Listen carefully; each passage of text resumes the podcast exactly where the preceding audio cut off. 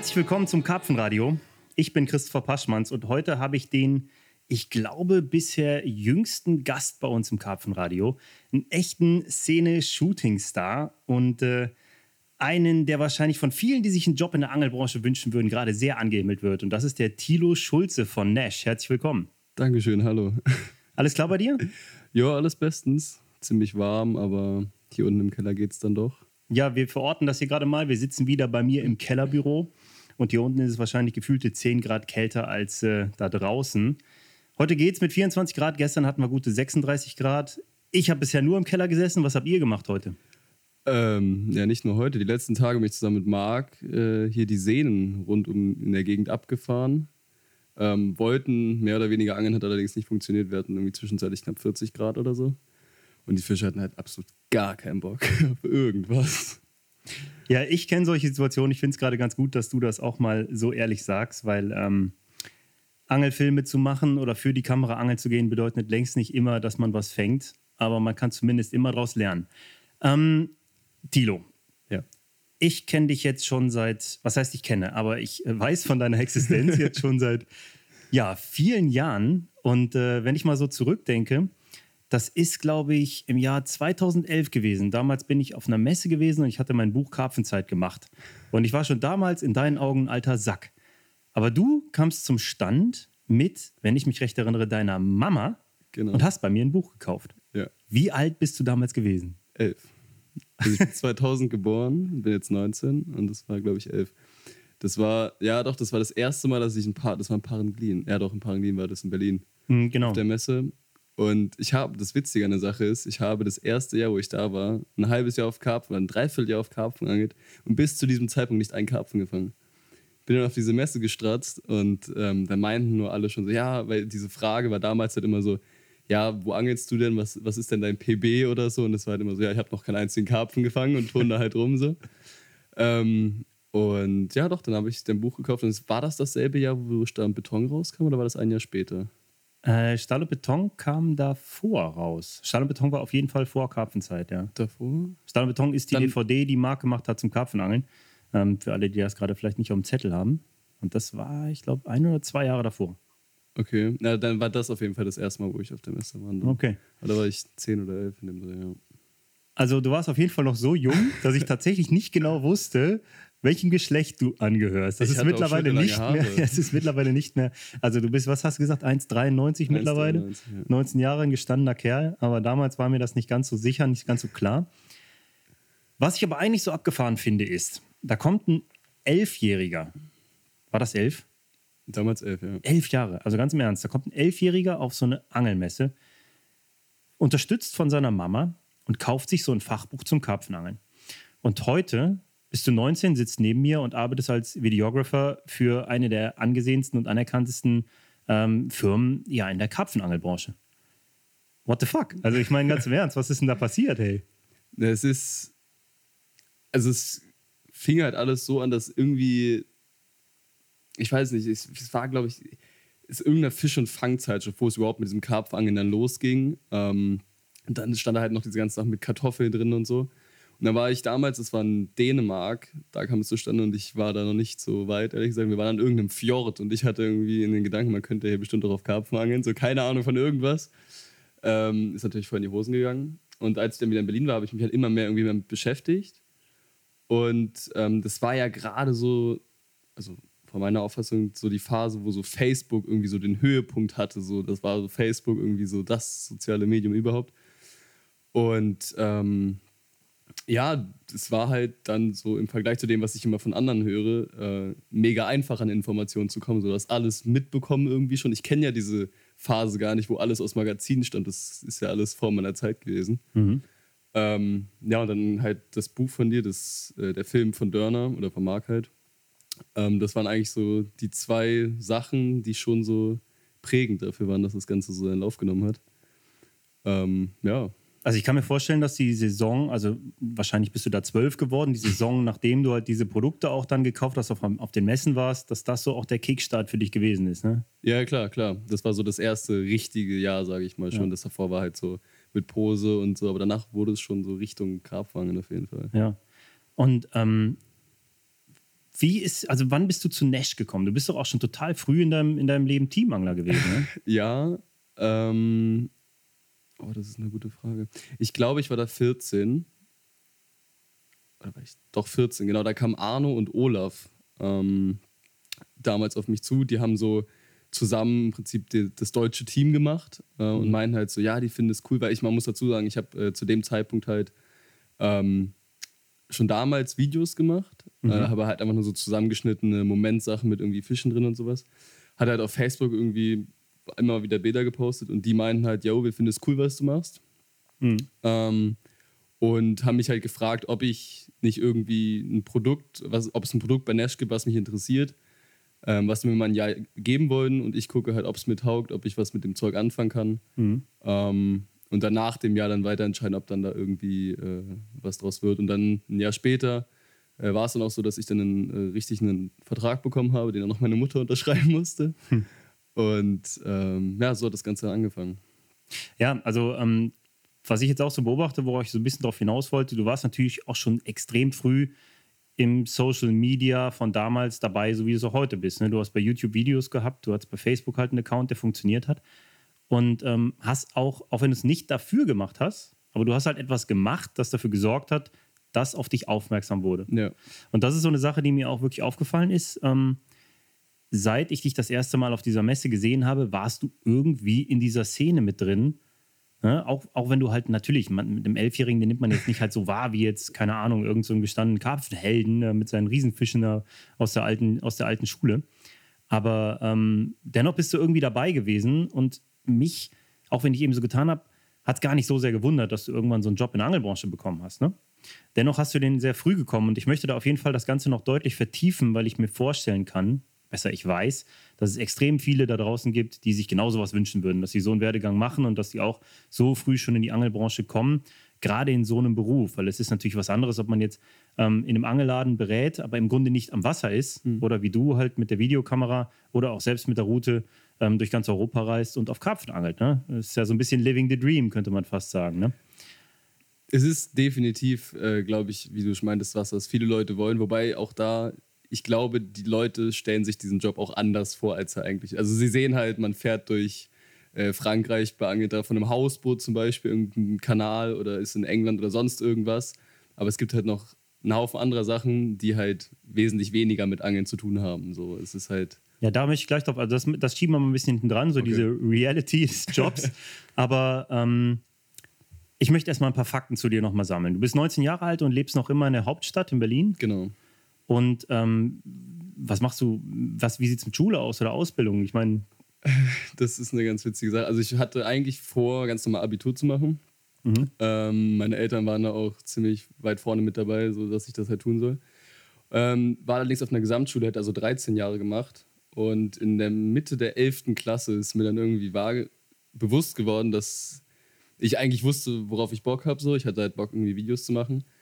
Ähm, aber klar war halt, dass man den Beruf eigentlich entweder nur studieren kann oder halt äh, eine Ausbildung zum Beispiel beim Fernsehen machen. Und auf Fernsehen hatte ich persönlich halt keine Lust, weil ich nicht so richtig Lust hatte in diese, auf diese Studio-Atmosphäre und ähnliches. Fernsehen und ist auch tot, oder? Netflix, YouTube ja, und Co. Fernsehen wird ersetzt, Mann.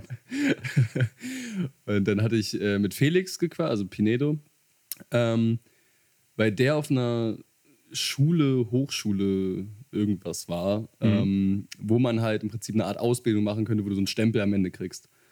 Und ähm, da hatte ich den angeschrieben, angerufen und gefragt, wo er das denn genau macht. Mhm. Und da hat er mir die Schule, äh, Schule genannt, die gibt es halt in Nürnberg und in Berlin und noch ein paar anderen Standorten. Äh, habe das Ganze meinen Eltern vorgeschlagen. Die waren anfangs nicht wirklich begeistert, aber nachdem wir dann da den ersten Termin hatten und so, ähm, haben sie dann doch Ja gesagt und dann äh, habe ich meine Schule abgebrochen, hatte dann knapp ein halbes Jahr frei und habe dann diese, äh, dieses, ich nenne es mal Studium, äh, mhm. angefangen und ist jetzt aber auch seit April wieder zu Ende. Okay. Hast du das zu Ende gebracht dann da? Äh, ja, genau. Okay, cool. Also bist du im Grunde komplett durch mit deiner, mit deiner Ausbildung, abgesehen jetzt natürlich von der, ich sag mal, Ausbildung, die du jetzt noch im Job durchläufst. Genau, es ist also eigentlich komplett fertig. Ja, ja cool. Coole Perspektive im Grunde, ne? Weil da werde ich extrem oft zu gefragt, was soll ich machen? Ich will auch sowas machen. Was für ein Job? Was, welche Ausbildung? Welches Studium? Mhm. Ich glaube, dass vieles einfach sich entwickelt, ne? aber ich höre da ja jetzt schon raus, dass du recht frühzeitig schon auch wusstest, was du machen möchtest. Und äh, wenn man sowas vor Augen hat, ist das natürlich sehr, sehr hilfreich. Ne? Ja, ich klar, ich kenne auch, ich habe einige Freunde, also jetzt nicht aus der, die, die Angel nicht, die sind ganz normal irgendwie alte Schulfreunde. Das sind ganz normale Menschen. Äh, genau. Ähm, die halt auch meinten, so, sie müssten jetzt die Schule erbrechen, aber hatten halt keine Ahnung, was sie tun. So, und jetzt mhm. arbeitet der eine irgendwie seit zwei Jahren an der Tankstelle so und hat irgendwie immer noch keinen Plan. Und der hätte einfach nur Abitur zu Ende machen müssen, hätte irgendwas studieren können oder keine Ahnung. Mhm. Aber so ohne Plan aufzuhören, ist dann halt irgendwie auch äh, nicht so. Nee, definitiv. Also ähm, hier mal kurz an alle da draußen, die jetzt wirklich nach einem Job in der Angelbranche suchen. Ähm, es ist wichtig, sich selbst auch irgendwie zu positionieren und nicht unbedingt allen anderen nur nachzueifern, sondern vielleicht auch seinen eigenen Style zu entwickeln. Ne? Das ist ja auch so eine Sache, die ist mir bei dir aufgefallen und das sehe ich bei ein paar anderen Leuten auch da draußen, die ich wirklich im Auge habe. Ähm, wenn du für irgendwas stehen kannst, wenn du irgendwas auch kannst, zum Beispiel halt eben dich selbst in Videos darzustellen, die zu schneiden, das irgendwie so zu machen, dass es für Leute zugänglich und, und cool ist, dann ist es schon mal ein ganz guter Weg. Und viele Dinge entwickeln sich dann auch über Vitamin B. Ne? Ja, Bei klar. dir ist es ja auch nicht. Ich meine, du hast, du arbeitest jetzt ja nicht für, keine Ahnung, für Red Bull oder so, sondern halt für ein Red Bull-Unternehmen, ähnliches Unternehmen halt im Angelbereich, mhm. weil du eben deine Nische gewählt hast. Und äh, insofern äh, Mut für alle da draußen, die sowas machen wollen. Es ist schon mal ganz cool, wenn man überhaupt seine Nische gefunden hat und für irgendwas eine Leidenschaft hat. Cool. Ähm, es ist aber natürlich auch nicht ganz so gewöhnlich, dass die Eltern dich da so voll unterstützt haben, oder? Also bei mir ist es zum Beispiel so gewesen, ich äh, habe immer schon mehr Bock auf Angeln gehabt als auf Schule. Ich habe aber diesen Weg durchlaufen. Ich habe halt Abi gemacht und dann studiert und so. Im Grunde hätte ich auch früher abbiegen können und mich einfach voll aufs Angeln konzentriert, weil damit ja, verdiene ich jetzt auch mittlerweile meine Brötchen. Und äh, es war lange Jahre in Anführungszeichen noch ein Kampf gegen meine Eltern, die äh, im Grunde diese ganze Zeit als vertan angesehen haben. Ne? Ähm, Wie ist es bei dir gelaufen? Ja, äh, also ich verstehe komplett, was du meinst. Ähm, ich, sag, ich sag mal so, es war halt auch nicht so, dass ich das vorgeschlagen habe und meine Eltern direkt meinen, ja, finden wir super, mach das so komplett. Es hat schon seine Zeit gedauert und ähm, es war halt auch so, also ein Punkt, der halt erledigt werden musste, war dieses Studium, ich nenne es wie gesagt mal Studium. Ähm, das hätte man, denke ich, nicht mal gebraucht, weil es ist halt so, es ist ja ein künstlerischer Beruf. Mhm. So, also ähm, wenn du die Kunst beherrschst, dann brauchst du eigentlich nicht zwingend diese, dieses Studium oder eine Ausbildung oder so. Mhm. Allerdings ist es natürlich auch so, wenn man sich später mal irgendwo anders bewirbt und da sind dann zwei Leute zur Auswahl, der eine hat irgendwas, der andere hat gar mhm. nichts, können beide dasselbe, wird wahrscheinlich der mit irgendeiner Ausbildung, Studium eher genommen. Ähm, und ja, außerdem hast du halt irgendwas in der Hand. Du stehst halt nicht mit gar nichts da. Ähm, aber klar, also man muss echt sagen, meine Eltern haben da schon, äh, denke ich, anders gehandelt als viele andere. So. Also mhm. Also das ist schon. Danke nochmal an dieser Stelle. das ist schon gut. Ja, von meiner Seite auch mal ein Gruß. Das waren auch nette Gespräche damals auf der Messe. Aber ähm, wie bist du ans Angeln gekommen? Hat das irgendwie auch mit deinen Eltern zu tun oder mit nee, anderen nee. Ähm, der, mein Onkel, also der Bruder von meiner Mutter, der hat früher relativ viel geangelt, ähm, hatte dann aber einen anderen Job und das hat sich alles ein bisschen äh, ja, wieder gelegt. Aber mit dem war ich das erste Mal bei uns an so einem Kanal Rotaugenstippen. Da hat das Ganze dann so angefangen. Da waren wir irgendwie einmal Karpfenangeln mit Dosenmais, ging ziemlich nach hinten los. Mhm. Ähm, und das andere war eigentlich alles irgendwie selber, so einfach Standalone-mäßig. Okay. Also da gab es nie jemanden so richtig. Ja, ist bei mir ähnlich gewesen. Ich hatte bei mir im familiären Umfeld auch keinen einzigen Angler. Wie kam es denn? Mhm. Keine Ahnung, ich hatte immer einen Bezug zu Wasser. Ich habe irgendwie mit dem Kescher angefangen, Kaulquappen und Molche und alles Mögliche zu fangen. Und mein erster geäußerter Berufswunsch von meinem Opa damals. Eines meiner ersten Wörter war Meeresbiologe. ich bin zwar nicht Meeresbiologe geworden, aber irgendwie Dr. Karpfen. Also es ist ja fast ähnlich. Ja, also, du hast dich also positioniert, du bist irgendwie in dieses Karpfenangeln reingerutscht, immer tiefer, du hast eigene Videos gemacht und irgendwann, so stelle ich mir es gerade vor, klingelt das Telefon und da ist dieser Marc Fosen dran und sagt, hey Tilo, willst du für Nash arbeiten? Wie ist das gewesen? Ähm, nee, das war ein bisschen anders. Also es war so, dass wir. Stopp. Moment, Entschuldigung, das muss ich jetzt hier loswerden. Man kann uns natürlich jetzt nicht dabei sehen, wie wir das hier gerade aufzeichnen. Wir sitzen in meinem Büro, aber wir sind hier nicht alleine. Gegenüber von uns, wir sitzen hier schön gemütlich auf einer Couch, sitzt dieser Mark Fosen. Ja? Dieser äh, Marketing-Brand Everything Manager von Nash. Und der kommt hier gerade vom Schwimmbrot oder vom Oberflächenangeln der hat ein richtig cooles T-Shirt an. Das ist so ein Keep the Spirit T-Shirt. Dann hat er so eine kurze ähm, Pumperhose an und weiße Air Max. Ich muss die ganze Zeit da hingucken und ich denke mir, wieso geht man angeln mit weißen Air Max? Und dann fällt mir auf, der Tilo, der hat auch Air Max an. Die sind zwar nicht komplett weiß, aber die sind relativ weiß. Und die beiden trinken San Pellegrino eisgekühlt aus der Dose. Die kommen hier nicht an mit einer ganz normalen Cola-Dose oder so, sondern die machen wieder irgendwas komplett Spezielles. Also die härtesten Karpfen-Hipster, die es gibt, sind bei Nash. Entschuldigung, es ist so. Aber irgendwie ist es ja auch cool. Ich habe jetzt auch Bock auf einen, auf einen Satz weiße Sneakers. Kurz das kurz als Interlude. Ähm, zu diesen Air Max möchte ich gleich mal mit euch sprechen. Ihr setzt ja im Moment echt richtig, äh, richtig Trends beim Karpfenangeln. Wie ist das gewesen, als dieser Big Player, der auch noch dein Sponsor war, dich kontaktiert? Wie ist das, wie ist das abgelaufen? Erzähl's mal. Ähm, das war, es war ein bisschen über ein Jahr ist es her. Ähm, da hat mich tatsächlich Marc angerufen ähm, und wir hatten halt vor, ein Video zu drehen. Er ging um Oberflächenvideo, äh, auch hier im, in dem, im Kölner Raum, sage ich mal. Und ähm, ja, aber bis dahin war halt einfach nur, wir drehen halt ein Video, aber ich wusste noch nicht irgendwie, was da sich draus entwickelt, keine Ahnung.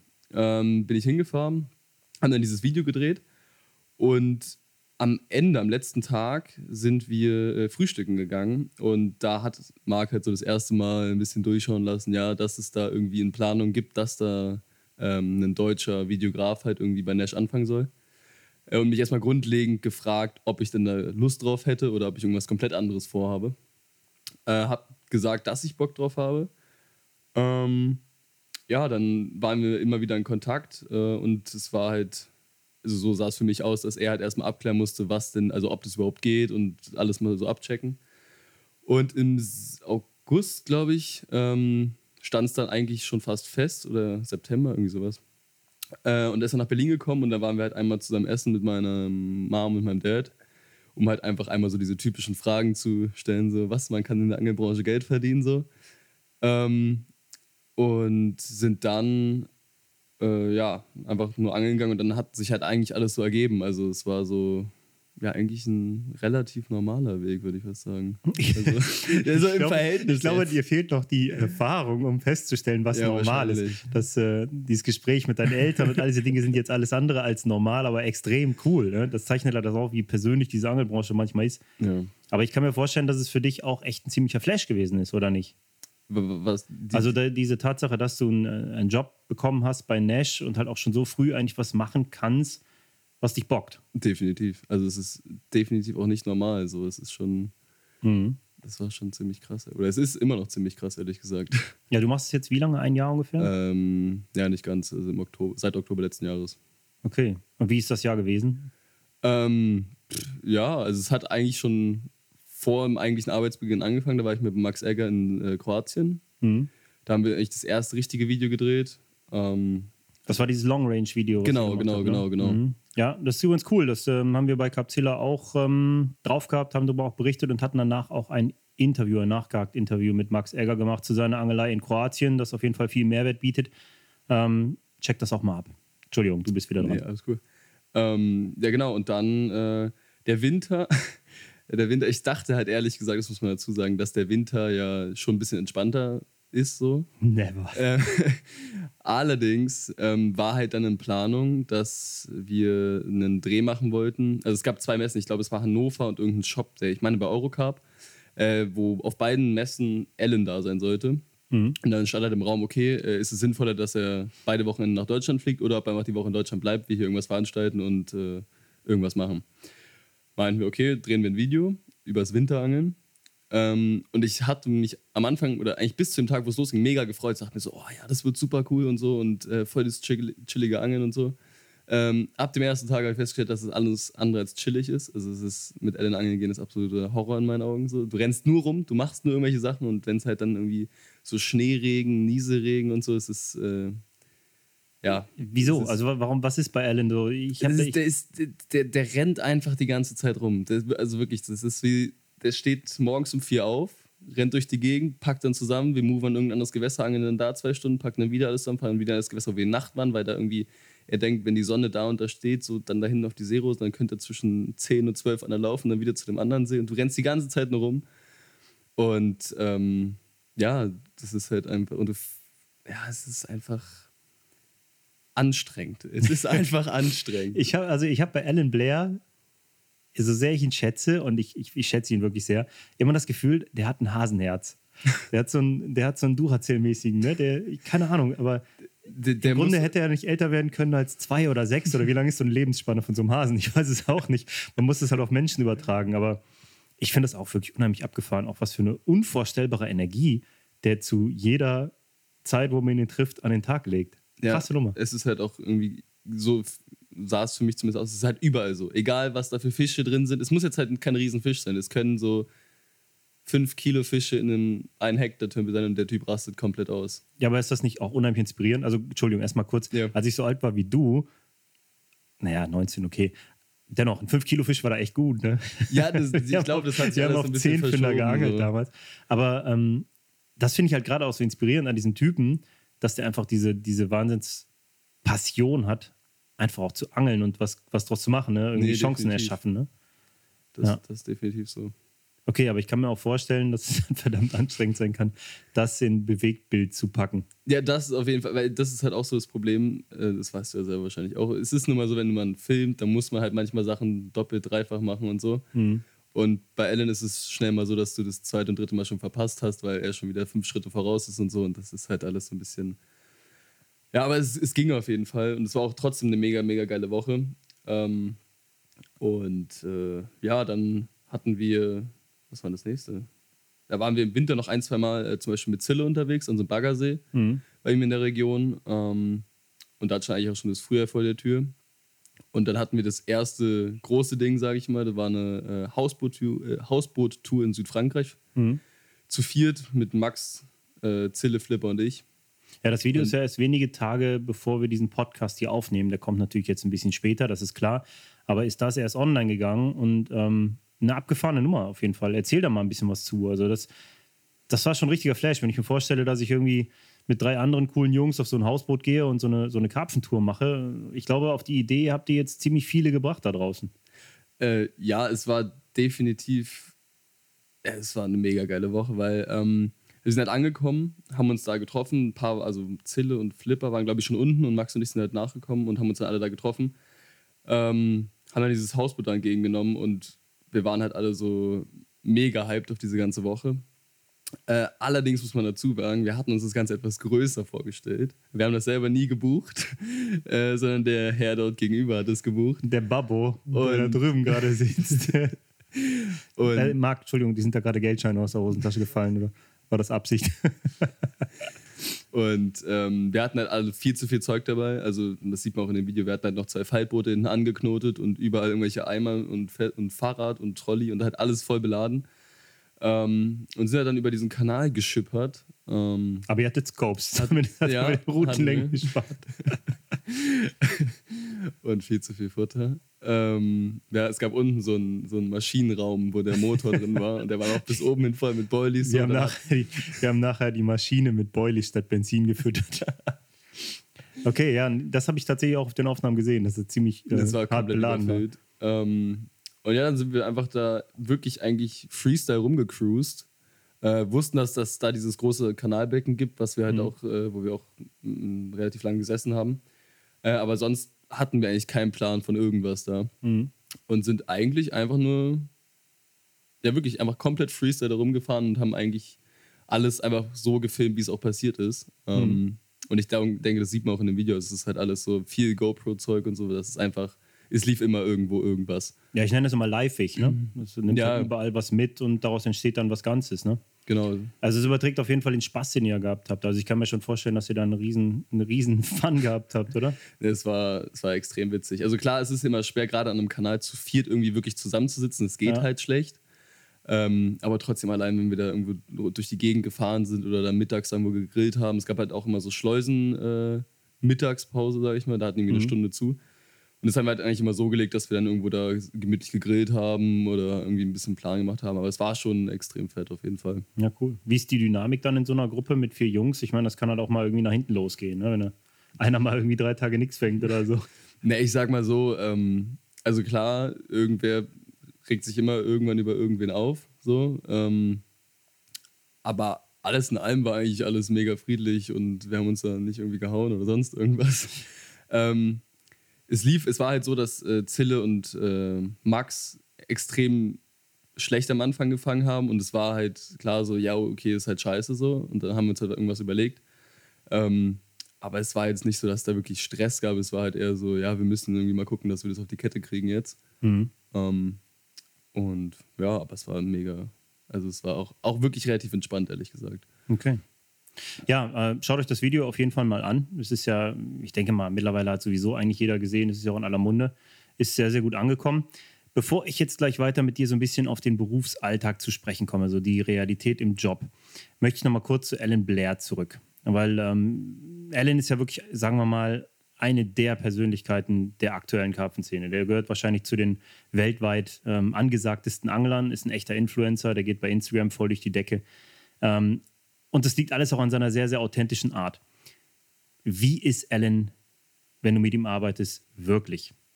Weil ich frage jetzt deshalb, als ich angefangen habe, vor der Kamera irgendwas zu machen, ich, du kannst dir gar nicht vorstellen, wie sehr ich das gehasst habe, anfangs, dass ich immer auf den Kameramann warten musste, weil es hat meinen kompletten Flow gekillt. Ne? Wenn du einmal irgendwie drin bist und du willst angeln und dann kommt irgendwie diese Aufforderung, ey, ey, Moment, Moment, wir müssen das nochmal filmen. Scheiße, die Aufnahme ist nicht so eine andere Perspektive. Bringt nichts, Licht ist kacke, ich muss jetzt mal eben reinbouncen ach, okay, komm, lass es doch später machen. Wo du denkst, Alter, was ist hier los? Ich habe 30 Minuten jetzt verdaddelt und wir haben nichts. Das, das ist halt eine Sache, die musste ich lernen. Aber nach einer Zeit habe ich mir habe ich es wirklich auch angenommen und dann hat sich halt eine Dynamik entwickelt, dass man in sehr kurzer Zeit sehr viel Footage sammeln konnte, einfach weil beide wussten, was sie voneinander zu erwarten haben. So wie du es gerade erzählt hast, hat sich das so angehört, als würde Alan trotzdem immer einfach nach vorne marschieren und keine Rücksicht auf die Kameramänner nehmen. Ähm, also es ist schon so, Alan macht sein Ding und du musst hinterherkommen. Es ist schon irgendwie so. Ähm, wobei ich auch sagen muss, ganz ehrlich, es, das war das erste Mal, dass ich wirklich irgendwie mit Alan zu tun hatte. Und das ist halt, du willst dann halt auch nicht dem Alan Blair sagen, yo, jetzt mach mal langsam so. Also du bist mhm. halt schon so, ja, okay, lass den mal machen. Ich muss schon, ich krieg das schon irgendwie hin so. Und es funktioniert auch. Ähm, aber es gab schon so ein paar Mal Situationen, wo ich irgendwie meinte, ja, Alan, kannst du es bitte nochmal machen, so halt. Ähm, weil es halt einfach, wenn es halt scheiße aussieht, so, dann mhm. bringt es halt auch nichts. Mhm. Äh, aber wie Ellen so drauf ist, er, ist, er ist eigentlich so, wie er auch immer zeigt, wie er ist. So, er ist halt, also ich finde ihn ultra witzig, ehrlich gesagt. Mhm. Ähm, und äh, ja, er lebt halt voll seinen eigenen Film irgendwie. Er lebt mhm. halt voll, also wirklich komplett in dieser Welt. Ähm, ja, es ist definitiv mega beeindruckend, finde ich, ehrlich gesagt. Es ist schon ja, ich, ich ziehe da auch extrem den Hut vor. Also nicht, davor, nicht nur davor, dass er aus allen möglichen Situationen irgendwelche Fische zaubert, sondern dass das parallel auch noch schafft, Instagram komplett zu überfluten, trotzdem noch irgendwie zu inspirieren und alle zu, zu, zu, zu taggen. Also ich finde es wirklich komplett abgefahren. Er ist ja in dem Sinne dein, dein, dein Chef. Ja. Auch. Ja. ja. Wie ist die Kommunikation? Äh, inwiefern jetzt? Ja, also es gibt ja immer gewisse Menschen, die man auf gewisse Art und Weise anfassen muss. Und äh, also ich gehe mit Ellen halt um, weil wir kennen uns halt auf irgendeine Art und Weise so halt ganz locker, wie zwei mhm. Angler, die sich kennen, untereinander miteinander umgehen, so ungefähr. Ne? Ändert sich das dadurch, dass du ein Arbeitsverhältnis hast mit Nash? Mm, nee, denke ich nicht. Also es gibt manchmal, äh, nee, eigentlich nicht. Ich habe auch dazu zu wenig mit ihm wirklich zu tun auf, der, mhm. auf dieser Jobbasis so. Ähm, also da, wo wir unterwegs waren, äh, war es halt eigentlich einfach so, als ob du mit einem Kumpel halt irgendwie angeln gehst und nebenbei halt, also, oder du und halt filmst, aber das war jetzt nicht, mhm. dass er irgendwie der Chef ist und sonst, also es war eigentlich alles mega entspannt. Na, das ist doch locker. So ein Chef, den man sich wünscht. Und was ja. mit, dem, mit dem anderen Typen, der jetzt hier gerade im ja, Raum sitzt? das ist immer ein bisschen schwierig. Ja. Ähm, nee, das ist alles. Ähm, also er ist zwar mein Chef, aber er sagt halt auch so, ja, mach. Du ja. kannst es ja, er kann es nicht. Also er hat keine Ahnung, er hat keinen Bezug zu diesem Film. Ja. Ähm, und entweder sieht es halt cool oder scheiße aus. Die zwei Optionen gibt es. Und ähm, ja, aber es ist schon, auch er ist ein ziemlich entspannter Chef. Also ist Nash der optimale Arbeitgeber. Schon ziemlich. Schickt ja. alle eure Bewerbungen an Marc Posen. Ich packe in die Shownotes auf jeden Fall seine private E-Mail-Adresse. Okay, ja, wir haben Spaß, ihr hört das schon. Noch was mit Bezug zu Alan Blair, weil das ist so eine Sache, ähm, da muss ich jetzt kurz ausholen. Du hast es eben schon mal angedeutet. Du hast einer, in einer Zeit mit dem Ganzen angefangen, als schon sehr viele Informationen abrufbar, verfügbar waren. Ja. Du hast viele Tutorials ähm, wahrscheinlich schon bei YouTube gefunden und konntest dich ganz anders informieren. Ich habe in dem Zusammenhang was beobachtet über die letzten Jahre. Ich glaube, dass ich aus meiner Angler-Generation zu denen gehöre, die richtig open-minded sind, die Entwicklung zulassen, die sich entwickeln wollen. Und es gibt ganz viele, die es nicht wollen. die nach einer gewissen Zeit dieses halt schon machen, glauben, okay, äh, ich kann das sowieso alles, ich muss mich jetzt nicht weiterentwickeln, ich bleibe bei meinen Standards und meinen Ding. Und das ist doch vollkommen legitim, solange die Leute halt sich nicht groß rumhaten. Aber aus meiner Perspektive sind das nicht gerade die Angler, die wirklich was reißen. Und ich bemerke, dass aus den, den Kids, die aktuell so hochschießen, jetzt hier in meinen ähm, umliegenden Vereinen und so, da sind ein paar dabei, die sind, keine Ahnung, 18, 19, 20 Jahre und die machen alles platt. Die dominieren sowas von diese Vereine mittlerweile und können so gut angeln dort. Einfach deshalb, weil sie halt auch angefangen haben, mit Distance Sticks zu arbeiten, präziser zu sein, entsprechend gute, vernünftige Rigs zu verwenden, vernünftige Köder zu verwenden. Einfach diese ganzen Taktik und Strategien, die mittlerweile überall im Internet verfügbar sind, auch wirklich anzuwenden, statt sie nur irgendwie zu gucken. Oder das, was sie im Buch lesen, auch tatsächlich umzusetzen, weißt du? Und dich schätze ich jetzt auch so ein. Zumindest aus meiner Beobachtung. Du wirst wahrscheinlich gar nichts dazu sagen können, weil das für dich das Normalste der Welt ist, dass du das machst, weil du es immer so gemacht hast. Ähm, worauf ich eigentlich hinaus will, ist, was hat es für dich in deiner Angelei verändert, bei Nash zu arbeiten? Hast du, kannst du da irgendwie schon einen Bezug herstellen, dass du sagst, okay, ich habe hier von, von, von Alan oder den anderen Jungs was mitgenommen, es hat sich für mich was verändert, ich habe andere Dinge festgestellt? Ähm, sicher gibt es die, allerdings kann ich dir die nicht bewusst mitteilen, weil ich weiß, also es, ist, mhm. es passiert einfach, glaube ich, irgendwie. Äh, aber was definitiv, was halt auch immer alle sagen, ist definitiv diese, dieses äh, Location-Ding, mhm. was halt mega wichtig ist. Es ist halt einfach so, es ist ultra wichtig. Äh, wie man das jetzt macht, ist eine andere Frage. Ob man es mit der Polbrille macht oder wie mein äh, sehr geehrter Herr Chef mit der Drohne. Es sind halt so Sachen. Das ist so, das ist so ein Typ, ne? der ist so faul. Ne? Schickt immer nur ein Flugzeug in die Luft. Wie, wie man es macht, ist egal, aber Hauptsache man macht es halt. Und ich macht glaub, das nicht Bock? Der sitzt da und kann nichts sagen. Der hat kein Mikro. Ja, das der sitzt schon, und wippt. Aber man sieht es immer so an seinen Gesichtsausdrücken, ob das jetzt gut oder schlecht ja. ist, was man erzählt. Ich muss jetzt, red bitte weiter. Ich komme doch gleich noch mal zu, aber ich muss jetzt mal ganz kurz, während wir den Podcast hier machen, werde ich hier jetzt mal kurz filmen müssen äh, damit man einfach sieht, dass da dieser Typ tatsächlich sitzt. Ja, ich sehe dich auch. Okay. Ähm, nee, aber genau, es ist, das ist eigentlich, glaube ich, so das Hauptding, dass man halt wirklich äh, wesentlich mehr guckt äh, als, als sonst. Halt. Sonst war es halt schon eher so, ja, das sieht ganz cool aus, lass da mal hinwerfen oder so. Also, aber so wirklich mehr weiß ich nicht, inwieweit sich das wirklich Aber wie, wie äußert sich das in deiner Angelei, wenn du jetzt, egal ob privat oder mit Kamera unterwegs bist, wie äußert sich die Bedeutung von Location in deiner Angelei? Ähm, dass ich mir definitiv erstmal überhaupt einen Überblick über das Ganze verschaffe, so weil ähm, vor ein paar Jahren auch bin ich einfach irgendwie hingegangen und habe halt so nach augenscheinlichen Merkmalen halt äh, gesucht, sag ich mal. Also irgendwie, ja, die Stelle sieht cool aus, das Schiff da hinten sieht cool aus, da ist eine Zero, ja, passt. Mhm. Ob da jetzt Fische sind, keine Ahnung, werde ich heute Nacht rausfinden, so. Mhm. Ähm, und jetzt ist es halt schon so, dass man äh, mit der Polbrille durch die Gegend läuft, mit der Drohne fliegt oder sonst irgendwas äh, um halt wirklich die äh, Fische zu finden und dann da halt auch zu angeln und nicht mhm. irgendwie mhm. auf gut Glück sich irgendwo hinzuhocken. Und ich sage auch ganz ehrlich, ähm, ich bin da zum Beispiel auch gar kein Futterangler, also ich habe dazu gar keinen Bezug. Ich habe das auch noch nie wirklich gemacht, um ehrlich zu sein. Also ich habe noch nie mhm. in meinem Leben so richtig hart abgekippt.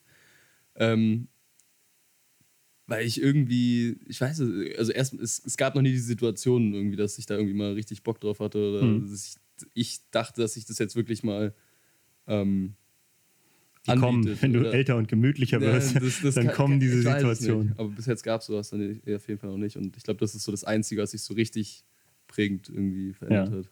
Also faktisch ist es so, wenn du kein Futterangler bist und dich auf Location konzentrierst, sorgt das natürlich für eine, für eine saugute Entwicklung als Angler, weil du natürlich sehr, sehr viel mitbekommst, sehr viel beobachtest, viel, viel aktiver bist, agiler bist. Äh, definitiv ist das der Angelstil, äh, der dich weiterbringt.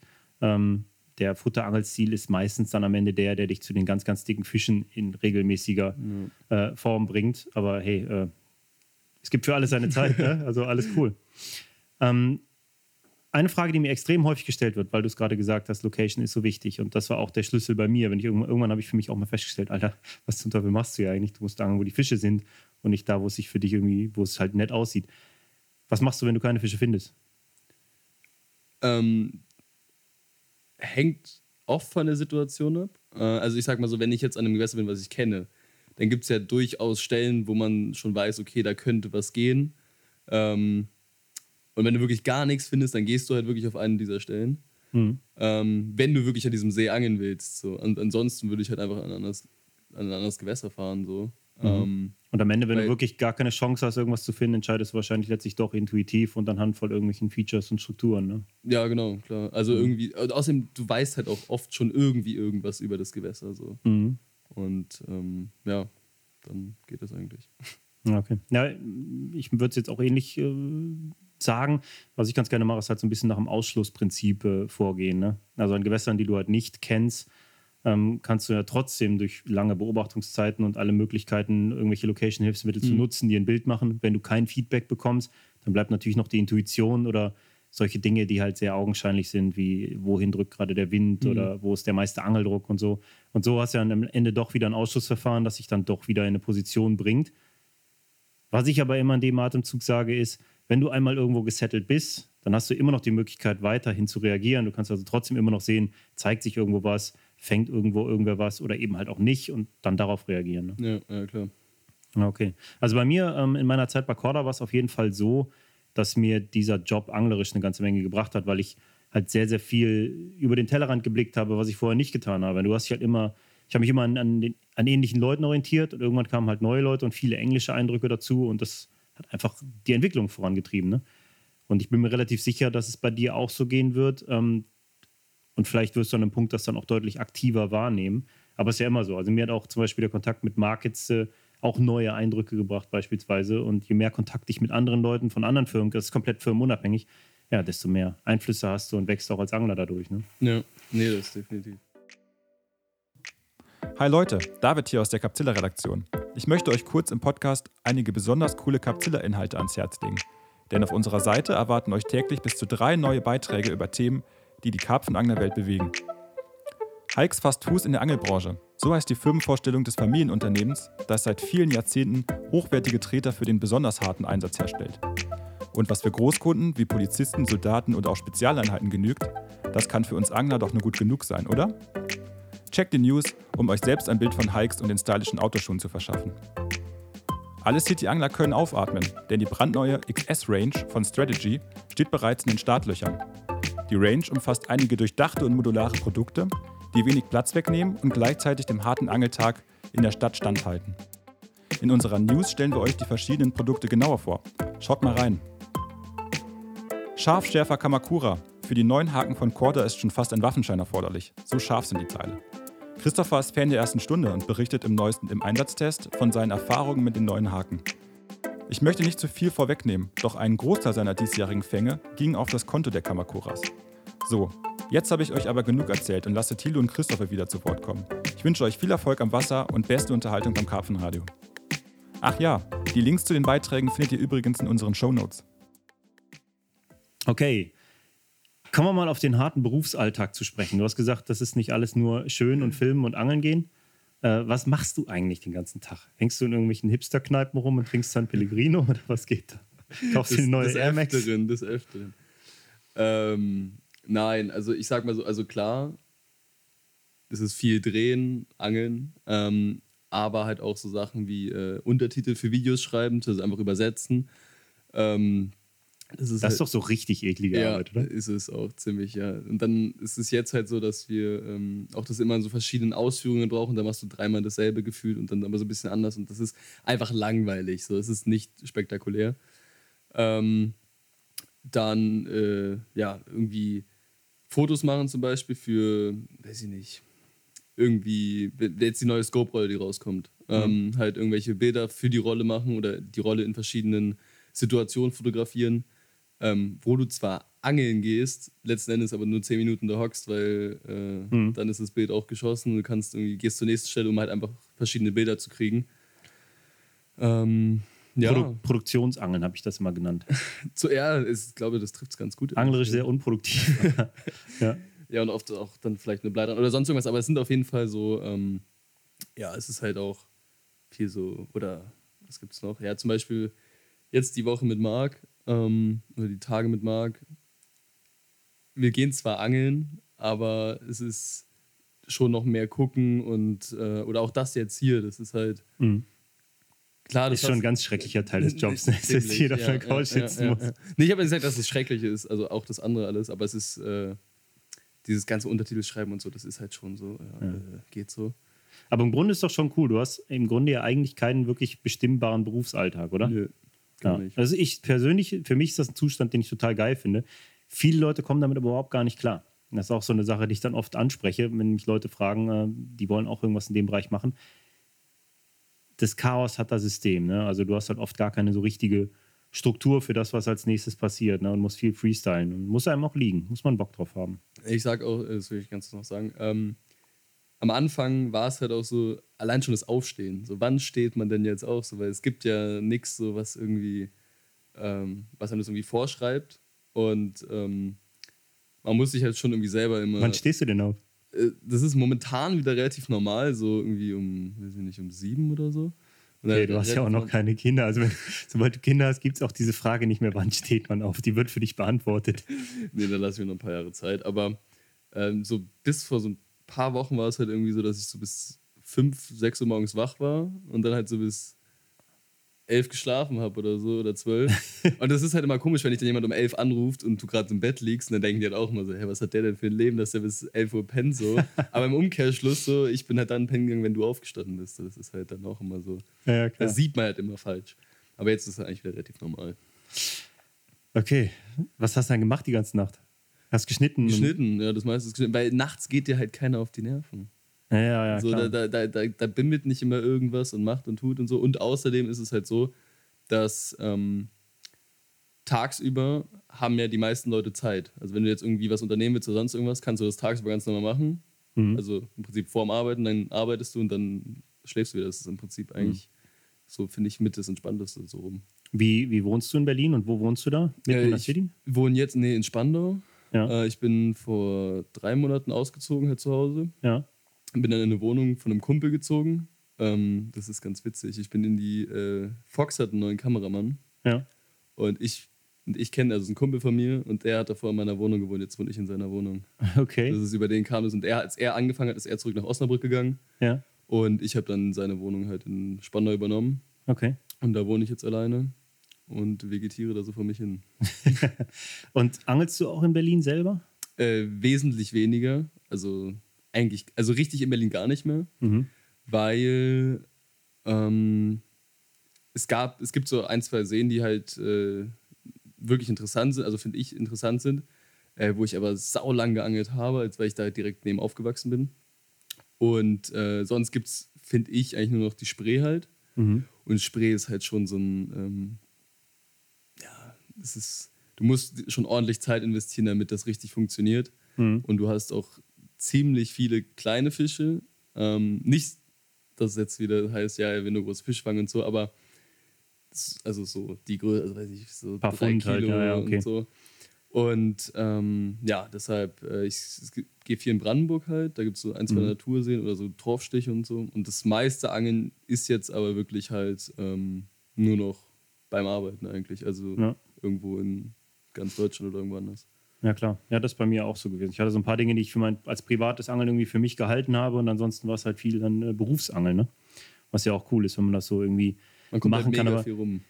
was, was kickt dich? Also, das ist eine Sache, die mich echt immer interessiert. Was, was kickt dich als, als 19-Jährigen in dieser Szene beim Angeln? Was, was inspiriert dich? Wo bleibst du kleben, wenn du es bei Instagram siehst? Boah.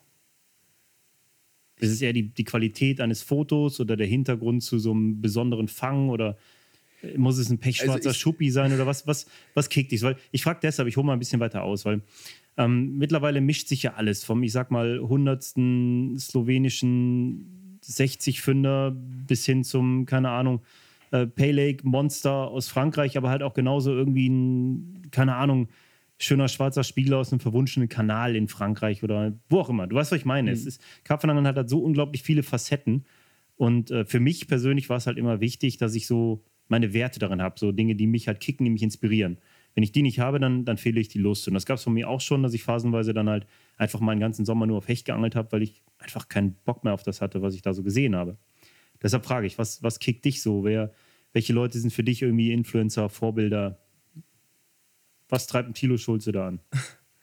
Ähm, also erstmal, mich interessiert erstaunlich wenig von anderen Leuten, ehrlich gesagt. Also Mhm. so was jetzt irgend, also wenn jetzt irgendjemand irgendeinen großen Fisch fängt, so Mhm. und ich sehe den auf Instagram, dann ist es für mich So, ja, okay. Aber ich weiß ja nichts über diesen Film. Also, ich kann den ja, man kann den nicht irgendwie, äh, ich will es mal Werten nennen. Also, man hat Mhm. keinen einzigen Bezug außer dieses eine Foto so. Und irgendwie, ähm, also ich kann den, ich finde entweder den Fisch cool oder nicht oder sonst irgendwas, aber jetzt da irgendwie, mich da wirklich für zu interessieren, ist halt nicht der Fall. Mhm. Ähm, Im Gegenzug, wenn jetzt irgendwie Kumpels irgendwo was fangen oder sonst irgendwas, wo ich halt wirklich weiß, was da passiert ist oder auch nicht oder einfach, ähm, einfach Freunde, die halt irgendwie was fangen, interessiert mich das wesentlich mehr, einfach weil ich einfach mehr Bezug zu diesen Leuten halt habe. Mhm. Ähm, aber wenn ich jetzt so einfach ein Bild auf Instagram sehe, ist es schon mehr so, das Bild muss halt irgendwie cool sein. Also es muss irgendwie. Also eher das Künstlerische an der ja, Sache es vielleicht? Muss, oder? ja, es- also das, das, es muss irgendeinen Kick, dieses Bild muss irgendeinen Kick haben. Keine Ahnung welchen, so. Mhm. Es muss ihn aber haben. So. Okay. Entweder Du kannst es- nicht bezeichnen, was es ist, nee, was das nee, es, ausmacht. immer, es irgendwie, ne? hängt immer vom Bild ab halt. Aber zum Ja. Beispiel, wenn man immer diese selben, ähm, ja, wenn du einfach diese 0815 Bilder siehst, wo du siehst, es wurde wirklich, da hat niemand irgendeinen Gedanken daran verschwendet, wie das Bild aussehen soll. Er hat aber nur auf den Auslöser gedrückt, dann Mhm. finde ich das Bild halt nicht cool. So. Okay. Ähm, klar, Ja, klar, ich verstehe ich. Würde mir ähnlich gehen, äh, würde ich auch ähnlich äh, in Worte fassen. Ich weiß auch nicht genau, was das ausmacht, aber. es gibt ähm, einfach Bilder, die sind cool und es ja. gibt Bilder, die sind nicht cool, finde Ja. ich so. Und Ja, das sind ja weise Worte für einen 19-Jährigen, muss ich echt mal unter unterschreiben, weil ich glaube, ähm, dass es ein sehr, sehr wichtiger Punkt ist und der beste Selbstschutz davor auszubrennen, wenn du das, was andere machen, eben nicht zu hart bewertest oder überbewertest, äh, weil du es halt eben, wie du auch gerade gesagt hast, überhaupt nicht kannst. Ne? Du, du musst halt irgendwie ähm, das Interesse und die Freude bei dir und äh, deinen Freunden halten und dann, dann geht es halt auch nach vorne irgendwie. Ne? Ja. Ja. Ich glaube, wenn man halt wirklich auf alles andere achtet, verzwei verzweifelt man doch einfach mega schnell. So, Ja, ja, klar. Da gibt es ähm, viele, die, denen das genauso geht, ja. Wenn du, es gibt halt einfach Leute, die fangen halt wirklich verdammt, also jetzt mal um dieses Beispiel mit den großen Fischen, es gibt verdammt, es gibt Leute, die fangen verdammt viele große Fische. Ja. So. Und es gibt halt einfach, wenn du halt an einem See angelst, wo das nicht drin, dann geht das. das da kannst du machen, was du, es funktioniert nicht. So. Mhm. Und ähm, deshalb, ich glaube, wenn man da wirklich immer auf alles und jeden achtet, was da irgendwie passiert, dann kriegst du voll, also dann wirst du komplett verrückt irgendwie. Mhm. Also noch mehr als sonst eigentlich schon. Hattest du so Phasen denn mal? Oder ist, war das für dich ein Lernprozess und du bist dann zu dem Schluss gekommen, ey, macht überhaupt keinen Sinn, ich konzentriere mich auf das, was mich bockt? Oder? Wo, wo man so auf andere achtet jetzt. Ja, ja. klar. Also Okay. am Anfang, glaube ich, war es schon so, dass man, also so ganz, so die ersten zwei Jahre, drei Jahre war es halt wirklich so, ähm, du siehst, was die anderen alles hin, hinkriegen, nenne ich es mal so, in Mhm. ihren Erfolgen und so. Und ähm, selber dümpelst du dann in deinen Augen irgendwie so rum und machst da irgendwie so irgendwelche Mhm. komischen Sachen. Ähm, und fängst halt einfach nicht diese Monster, von denen immer alle sprechen und so. Ähm, allerdings habe ich noch in der Zeit, wo es so war, dann irgendwann gemerkt, dass es anscheinend einfach nicht geht so, weil ähm, die Menge, was die an großen Fischen fangen, im Vergleich, das kann einfach nicht funktionieren bei uns oder an diesem Gewässer, wo ich damals halt geangelt habe. Ähm, und irgendwann war ich dann mal woanders und dann war halt plötzlich mal ein 30er dabei und du dachtest, boah, Mhm. geil, ein 30er und so. Ähm, und irgendwann checkt man halt einfach, dass es halt einfach. Äh, also klar hängt es auch davon ab, was der Angler tut, aber auch ganz einfach damit, was im See drin ist. Ja, ja, klar. Und- Definitiv. Wie, wie bedeutsam sind denn große Fische für dich? Also ich finde äh, große Fische extrem cool, so. Ähm, aber es ist jetzt nicht so, dass ich mega fixiert auf riesengroße Fische bin. So. Mhm. Ähm, das ist natürlich auch mal die Frage, was ist für ein groß? Was so. ist für dich groß? Groß ist so, boah, das ist eine gute Frage. Weiß ich nicht. Also über 15 Kilo ist schon groß. So, das ist schon, das ist schon cool. Aber über 20 ist dann noch besser. So, also ich diese 20 Kilo, das ist schon so irgendwie. Ja. Das ist ziemlich in meinem Kopf drin. Ähm, aber ich finde halt, dieses so 30 Kilo zum Beispiel ist jetzt nichts, wo es, also ich würde mich jetzt an keinen See hocken, wo ich damit rechnen kann, dass ich sau wenig fange, aber vielleicht den 30 Kilo Fisch, das Mhm. wäre, also sowas ist nicht mein, mein Style irgendwie, das feiere ich gar nicht. Mhm. Das ist so, weiß ich nicht. Okay. Ja, interessant, das mal äh, aus deiner Perspektive zu hören. Ähm, ich finde das immer sehr, sehr spannend, weil äh, zwischen uns liegen auf jeden Fall einige äh, Lebensjahre. ich bin auch mal 19 gewesen und ich habe diese Phasen auch definitiv durch, äh, in denen ich mich viel zu sehr an dem orientiert habe, was andere machen. Ähm, ich kann, das kann einem gerade im Zeitalter von Instagram und Co. und YouTube und allem, was einen so beeinflusst, auch ganz, ganz schnell so gehen. Ne? Und in dem Zusammenhang muss ich auch sagen, finde ich es richtig cool, dass ihr zum Beispiel mal eine Hausboottour gemacht habt mit vier Jungs und einfach Spaß hattet und da auch nicht unbedingt jeden Fisch an die Waage bis auf die Unze genau gewogen habt und euch da irgendwie auf Monsterfische einen abgehypt habt, sondern einfach nur Spaß hattet. Ne? Und äh, das ist auch so ein Ding, wo wir mit diesem Keep the Spirit-Gedanken bei Capsilla sehr viel stehen wollen. Ähm, dass Angeln mehr ist, als einfach nur irgendwelche Monsterfische in die Kamera zu halten. Natürlich, das bleibt auch für mich nach wie vor das Salz in der Suppe und ich angel auch sehr viel gezielt auf sehr große Karpfen, aber das, also mir ist deutlich aufgefallen, die Wertigkeit eines Fisches hängt immer von dem ab, von, von der Wertigkeit ab, die ich dem Fisch gebe und nicht äh, ja. dem, was andere darüber sagen oder wie andere das vielleicht beurteilen können. Ja, das ist das, was ich damit meine, dass man ja diesen Bezug zu dem Fang nicht hat. Also du kannst mhm. ja als Außenstehender nie sagen, wenn du jetzt einen Fisch siehst, was das irgendeiner Weise für einen Stellenwert für irgendwen hat. Ja. Ähm, nee, definitiv. So, jetzt bist du hier als absoluter San Pellegrino Air Max Nash Hipster, äh, der mit Alan Blair, Mark Fosen und der ganzen Gang hart am Start ist und im Moment die Szene prägt. Ähm, schon seit fast einem Jahr am Start und davor warst du auch schon Teammangler. Hast du schon Fans? Passiert sowas, dass du auf einer Messe irgendwie mit Leuten Selfies machen musst oder ein, was heißt muss, also darfst oder irgendwie mal ein Autogramm gibst oder so? Ja, wobei man schon merkt, also das ist immer ganz witzig. Es gibt so Leute auf Messen, die gucken dich an, du guckst sie an und du weißt ganz genau, dass die irgendwas von dir wollen, aber sie reden dann nicht mit dir. Moment, man, wahrscheinlich, bei dem muss man Folgendes sagen. Ich verändere mich jetzt nicht mehr so sehr. Meine Haare können noch wachsen und mein Bart. Ja aber du wirst jedes Jahr 20 Zentimeter größer. Also mit anderen Worten. Ja, aber die, die, die, die, die, das ist so ein Blick, das ist, den kann man, also die wissen das schon. Und die, die wirklich dann mit mir sprechen, sind schon eher die Jüngeren.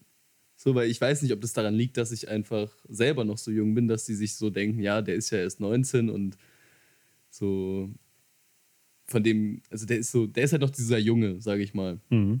Ähm, aber es gibt schon so ein paar, äh, die dann irgendwie hinkommen und sagen so, ja, ich finde es voll cool, was du machst und können wir ein Bild machen und dann redest du halt und das, das ist ja auch so cool. Cool.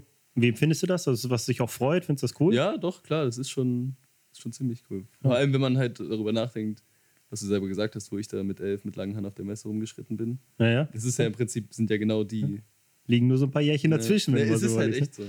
Also es ist schon so, also gerade beim Karpfenangeln ist es, fällt es den Älteren, den Oldschoolern deutlich schwerer, sich mit Jüngeren zu identifizieren. Und das liegt halt auch genau an diesem, ah, wir haben es erfunden, Gedankentum. Ne? Ich weiß noch, ich hatte damals, als ich, als ich mein erstes Buch gemacht habe, hatte ich die größten Schwierigkeiten damit. Also die größte Hürde war eigentlich mein Glaubenssatz, was willst du den Leuten mit 29 über das Karpfenangeln erzählen? Mhm. Was ja völliger Blödsinn ist, ne? Und ähm, so musst du es im Grunde halt auch sehen. Also gerade so viel wie du rumkommst, bei dem, was du alles erlebst, hast du wahrscheinlich deutlich mehr zu erzählen und äh, mehr Erfahrungsschatz, den zu teilen, äh, ist auch wert ist, als viele halt Eingesessene, die immer im selben Verein hier rumdümpeln. Ne? Ja, ich, es gibt schon viele, glaube ich, halt wirklich, die einfach aus Protest, sage ich mal, sagen, nee, der ist so, von dem will ich mir auch gar nichts sagen lassen, so. Ähm, aber mein Gott, dann halt nicht. Ja, klar. Okay, und jetzt mal Hand aufs Herz. Also diese San Pellegrino-Sache ist jetzt neu. Das ist von heute, ja? Aber Nein, das, mit diesen, vorgestern. das mit diesen Air Max. Ja. Wenn du bei Nash einen Vertrag unterzeichnest, steht da drin, dass du die tragen musst? Ja. Echt jetzt? Marc, du kannst, du kannst nicken. Also Daumen hoch oder Daumen runter, so richtig bossmäßig. Steht nicht drin. Okay, Nein. das ist einfach nur so ein äh, Sozialisierungsding, ich weiß, oder? Also Nike ist halt einfach cool. So, das ist ja. halt einfach so. Ähm, aber es gibt auch einige bei Nash, die mit Adidas schon rumhängen. Das ist zwar schon das nicht ganz so die so cool. Das sind ja, so schon so ein ne? bisschen, aber. Ähm, mit Crane-Schuhen würdest du niemals ins Nash-Team kommen, oder? Nein, das geht nicht. Aber ich, hätte ich mit Birkenstock eine Chance? Nein. Oder das ist doch, deutsche Coolness ist Birkenstock, Mann. ich schon. ja, ja, das habe ich mir erarbeitet. Schön. Ja, cool. Also, ähm, ja, wir haben jetzt auch gleich schon fast eine Stunde erreicht. Es ging wieder mal äh, Ramazamba. Richtig rucki zucki hier. Ähm, ich würde jetzt gerne irgendwas von dir noch unters Volk bringen. Und ich sehe da, dass der Marc gerade eine Cappy anhat, so eine Nash-Cappy.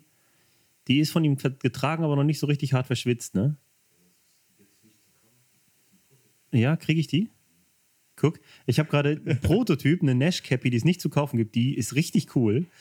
Seine weißen Air Max will ich jetzt nicht. Also die, äh, da könnte man jetzt besser mit dem schwarzen Edding unterzeichnen. Aber die Nash Prototyp Cappy, die haut heraus. Und da werden jetzt gleich der Tilo und der Marc drauf unterschreiben.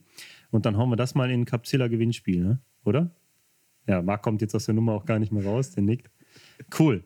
Ähm, eine letzte Frage habe ich noch an dich, Tilo. Wenn du einem aufstrebenden Youngster, der da draußen jetzt losrennt und auch meint, er muss jetzt richtig coole Videos machen und er möchte jetzt auch demnächst bei Nash oder einer anderen Firma als Videograf an den Start gehen. Wenn du dem empfehlen würdest, könntest, was müsste er sich technisch am besten anschaffen? Technisch. Ja. Ähm, also erstmal ist es so, dass gute Filme macht nicht die Kamera, sondern der Mann dahinter. Also man braucht nicht irgendwie, du brauchst keine fette Spiegelreflex oder System, das braucht man nicht. So wenn du Vielleicht ein iPhone?